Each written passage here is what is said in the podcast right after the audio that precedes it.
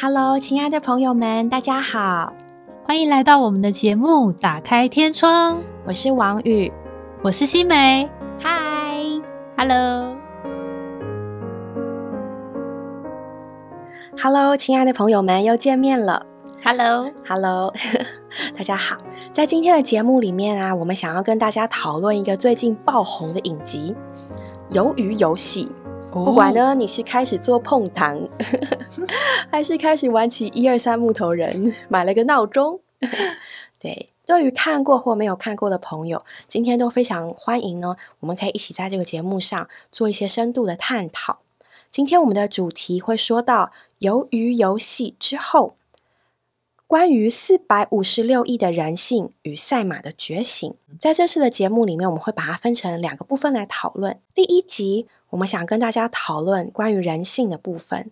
四百五十六亿的人性，在这一个一个的性命和一个亿一个亿的金钱底下，你愿意为你的人性下多少钱的赌注呢？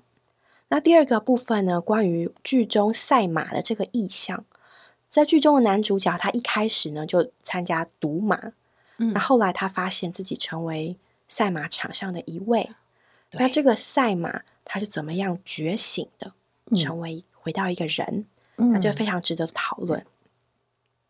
在这部戏的里面啊，他其实毫不讳言的是在讨论人性，特别是讨论人性在金钱的压迫并且驱使底下会变成什么样子。那一面来说呢，这部戏它描绘了一群底层人，他们的生活是满了悲哀的，他们为着生活走投无路，退无可退。但另一面来说，那个金钱，那个小猪铺满里面大量大量的一个亿一个亿，它代表了希望或机会，嗯，让这些人好像飞蛾扑火一样奋不顾身。这个主办人他就曾经告诉男主角说：“我没有强迫你们的，是你们自愿回来的。”所以，当人性被摆在金钱的压迫和驱使底下，我们会变成什么样子呢？我觉得令我印象最深刻的就是他第二集的标题叫做“地狱”。怎么说呢？这些人、这些玩家明知道这个游戏的残酷哦，可是当他们在第一关游戏发现死了这么多人之后，他们的惊慌失措，甚至有人跪地求饶，希望这些主办单位能够放他们走。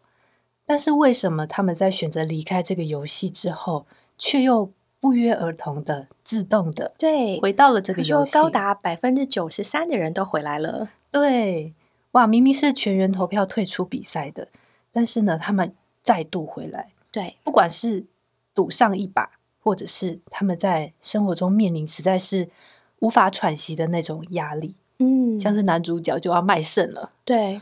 太可怕，只有一个月的期限，没错。还有妈妈要治病，没错。特别是其实当他们一开始一面倒的放我们出去，我要离开这个游戏，在木头人结束之后，可是当他们看到那个小猪铺满从天而降大量大量的亿，没错，一个亿两个亿纸钞掉下来的时候，那个局势呢突然变得难以抉择，没错。最后呢，甚至是几乎是将近平手的情形，暂时的。结束这个游戏，这个当下就看到他们的挣扎了。对，就是在有钱可以改变什么对的这种的挣扎当中，发现他们就开始难以抉择，他们到底要玩还是要退出？对我记得那个老人是那个老人嘛？告诉男主角说：“我出去之后，就是离开那个游戏之后，才发现那里的人说的没错，这里。”就是外面对更像地狱，因为对他来说，我觉得他就我们到最后都知道他是亿万富翁了嘛。但对他来说，他就是可能他就是躺在病床上等死。嗯，他已经经过他人生这样哇赚了大把大把的钞票，这么富有的一个人，可是他仍然觉得人生无望哎。他觉得他没有乐趣，毫无乐趣可言。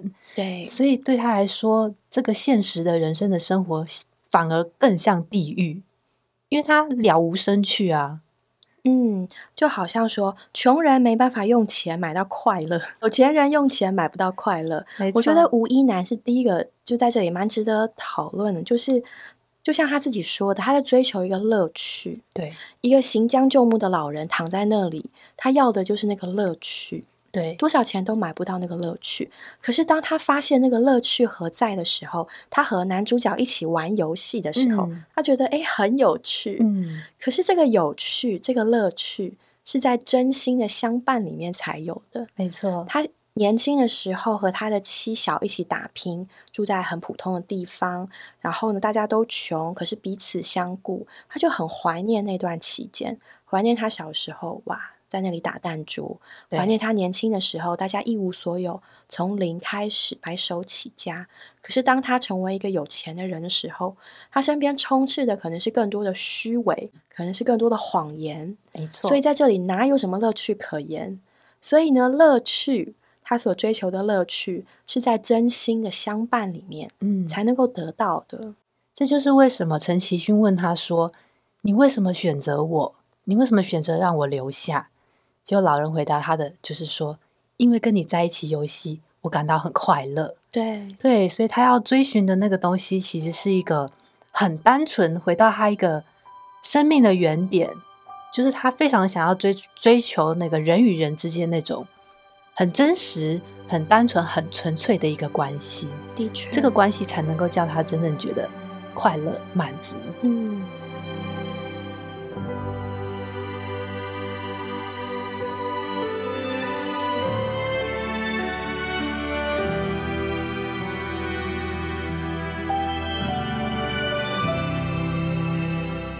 同样的，如果我们来看。嗯，有的人可能会觉得很好奇，男主角陈其勋，嗯，这个人的这个角色的塑造，或是前后的反差，好像有点大。新美，你会这么觉得吗？会啊，一开始觉得说，哎，这个男主角好像不是我们一般想象的那种英雄人物吧？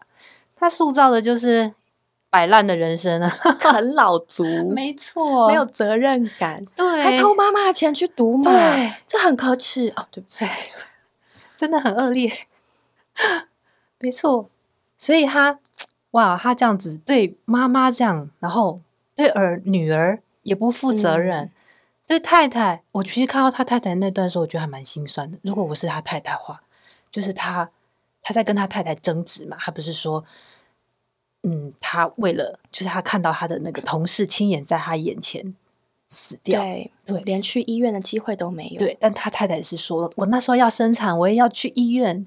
嗯，然后，对我当下就觉得，哇，这两个选择，他选择了他的同事。哎，对对，嗯，的确，陈其勋他那时候的遭遇，他是反映了当时韩国社会的那个罢工事件。嗯，那许许多多的人失去生计。那无以为生，非常的可怜。但我后来仔细的去揣摩这个人物，我就发现呢，陈其勋他是一个追求当下的人，就好像吴一男追求乐趣，他追求当下。比如说，他当下想要得到赌博的快乐，他就去赌了。对他当下呢，嗯，要陪女儿，所以女儿很累了，他该休息。他说不要，我要再背她一下。他的当下，然后呢，看到母亲嗯重病了。他当下也说不行，我一定要立刻去赚钱。对，我要为你治病。然后看到这个老人好像需要帮助，他当下呢就觉得哦，我要伸出援手。然后看到江小很可怜，对他当下就哦，好啦好啦，过来啦，跟我一对。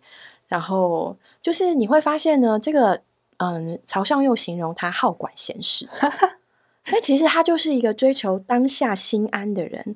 当下的值得，当下的对得起我自己，当下的快乐，甚至是后来当下我快死了，给我点弹珠，所以他就欺骗了老人。没错，哎，当下的生存，对对啊，他是一个活在当下的人。他身上有一点那种糊里糊涂的善良正义感，然后呢，但他又又缺乏那个真正的勇气和智慧，在他的人生真正的人生当中，所以就是常常瞻前顾后啊。形势也许前后矛盾啊，所以我觉得也蛮有趣的。就是制片人没有塑造一个完美的角色给我们，他塑造了一个好像是我们身边都会发生很平常、很普通的一个人物。对，嗯，比较 贴近，有点傻里傻气，有点可爱。对，然后我们可能都会做的决定，对，对我们不会见死不救。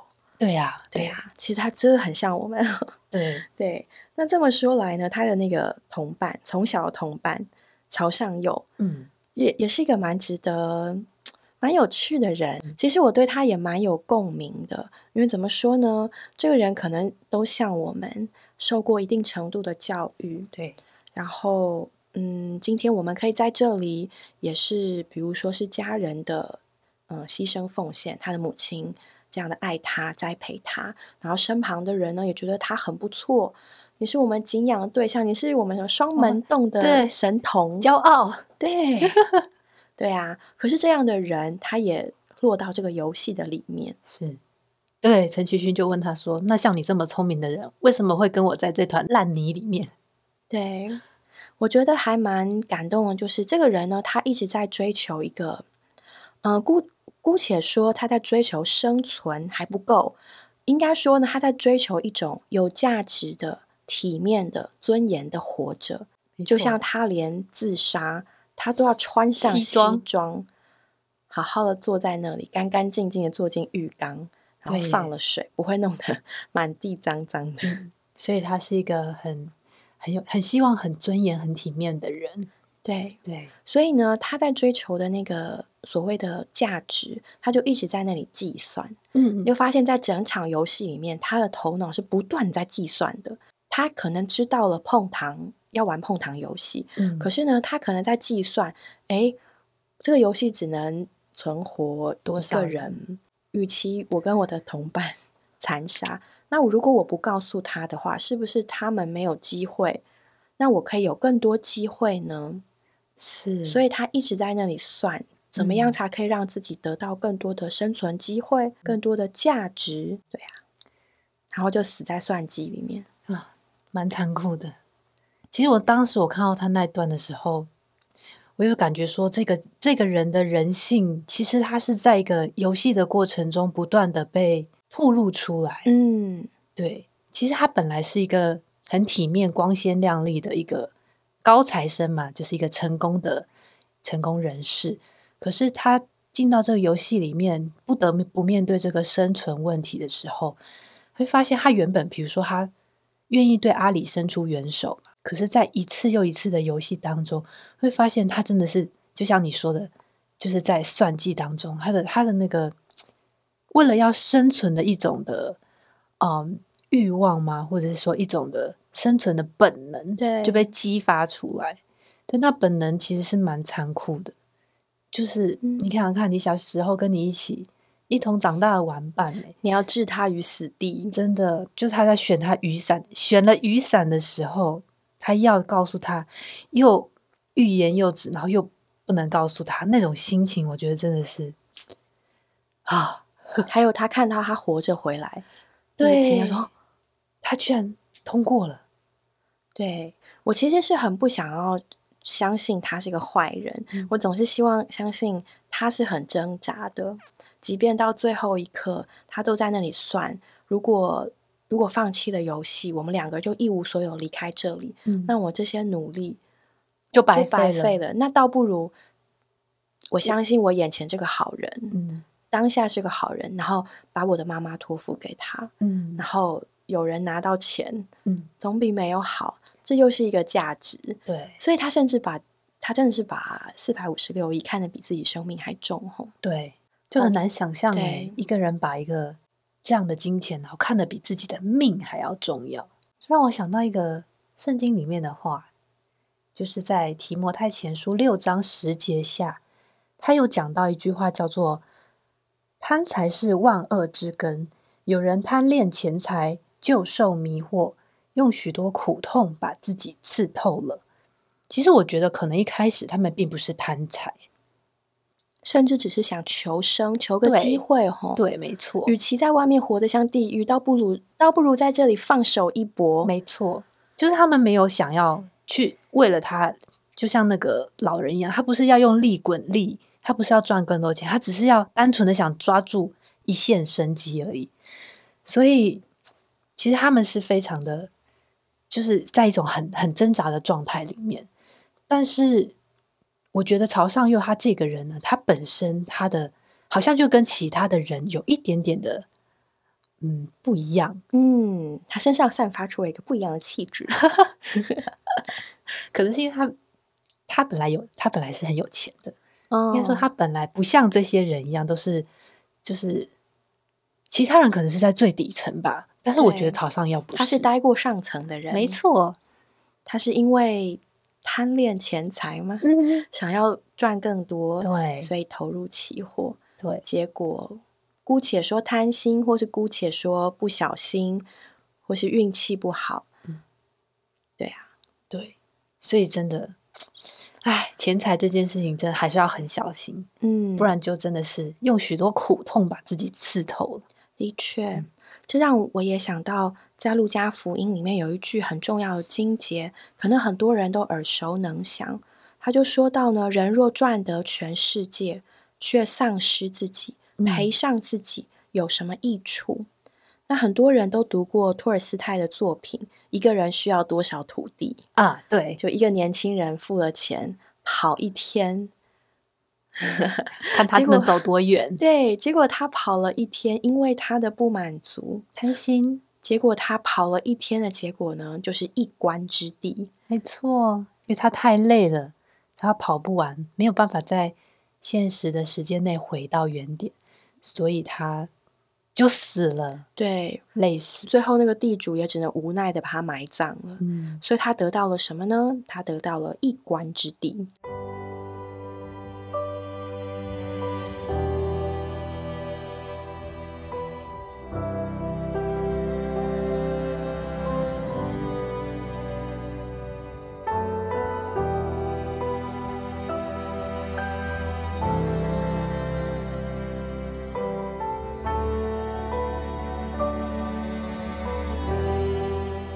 特别是像嗯这样会算计的人，其实呢，嗯，我们不能够否认的是，我们今天一步一步的，嗯，我们姑且说受教育、成家立业、养儿育女，我们都是靠着许许多多的计算走上来的。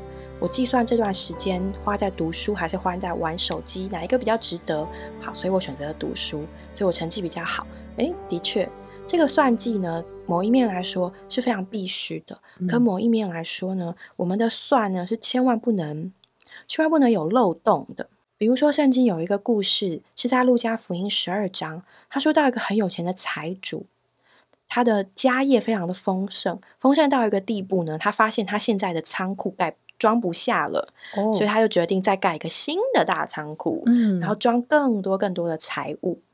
然后呢，所以他就告诉他自己说：“哎呀，你看，你看，你现在这么多财物积存，可供多年享用，你休息吧，吃喝快乐吧。嗯，”可是呢，神却对他说：“无知的人呐、今夜必要你的魂，你所预备的要归谁？那为自己积财，对神却不富足的，也是这样。”哇，真的是千算万算不及天算哎！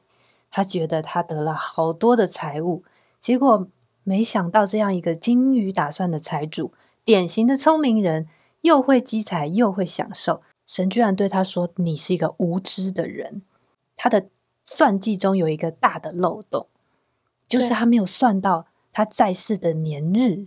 对，人在世年日的长久，不是我们可以做主的耶。你看，他就想说，哎呀，有这个有那个，将来我要怎么样怎么样。可是神说，今夜，其实，在玩游戏的人当中也是一样，他有点像是一个赌注。对，我就赌呢，我可以活过下一关；我就赌呢，我可以成为那个得奖者，我可以成为存活者。嗯可是这其实我们必须扪心自问，很诚实的说，这不是我们可以决定的耶。我想到那个坏人，呃德秀吗？，对，叫他坏人。他扮演流氓扮演的非常成功，我觉得是一个蛮蛮好的演员。对，演的超像坏人的，让我们完全投 入角色。所以他不是站在那个玻璃桥上，他就说：“我再也不动了，我就在这里，你们谁都不要。大家跟我一起死吧。对，就他也是算来算去嘛，他也是就是他要算，他要对，他也必须面对，对我算不出来了。我就不动了，我就在这里对啊，哇！但是他不愿意去，也也得去，还是被韩韩美女推下去。对，同归于尽。没错，哎，所以实在说来，嗯，当我越看这一个一个人物的时候，里面就越深的感触。要算，的确是要算的。可是当我在我的算里面，我不能做一个无知的人。嗯。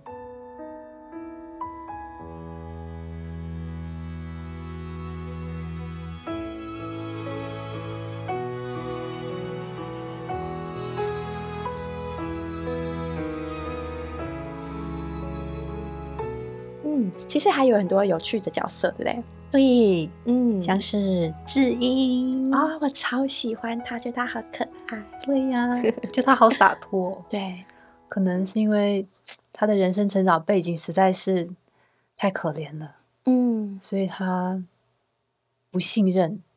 就是我们可以信任啊，应该怎么说呢？我们可以不信任外人，但是我们必须要相信自己的亲人。但他连亲人都不能信任，嗯，所以他在这个世界上真的是无依无靠。的确，我相信很多人在看剧的时候，看到智英决定让江把存活的机会让给江晓，大家都哭了。嗯，我也有流泪。嗯，对。那我们会流泪呢，就是觉得这个人真是可爱。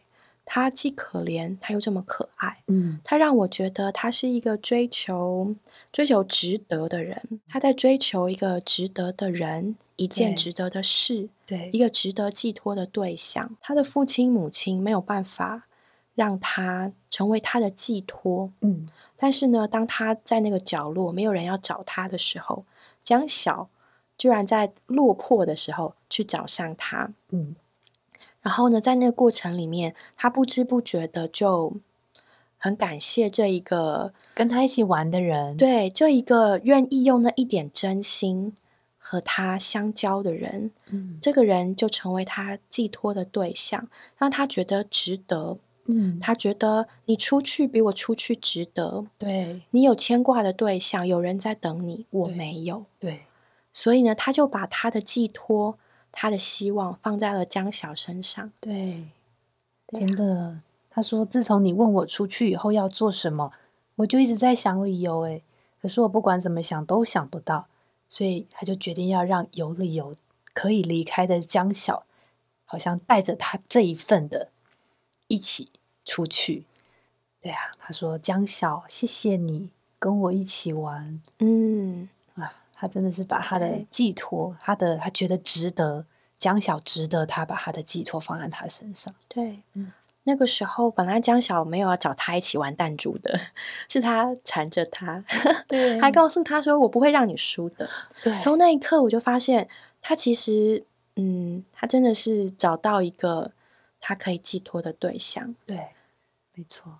江晓，你值得我这样对待，嗯，还蛮奇妙的。在这么大的压力底下，他反而在其中找到了一件让他快乐的事，嗯，找到了一个让他快乐的人，嗯，最后可以快快乐乐笑着说：“谢谢你陪我玩。”对，我觉得在这个整个游戏里面，都是那种你死我活的这种很残酷的一个现象。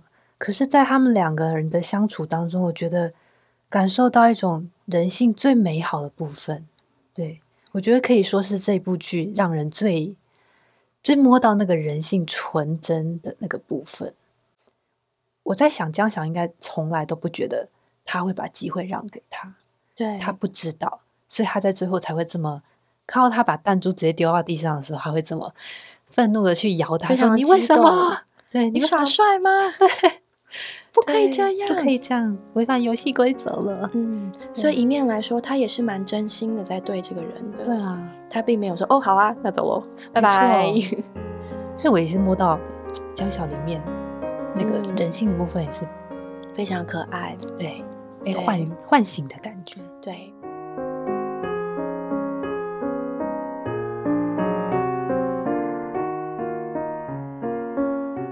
我们今天的节目就到这里结束了，谢谢各位的收听。如果你有想和我们说的话，欢迎留言或来信给我们，也别忘了在 Podcast 平台上订阅我们。我们下周再见喽，拜拜。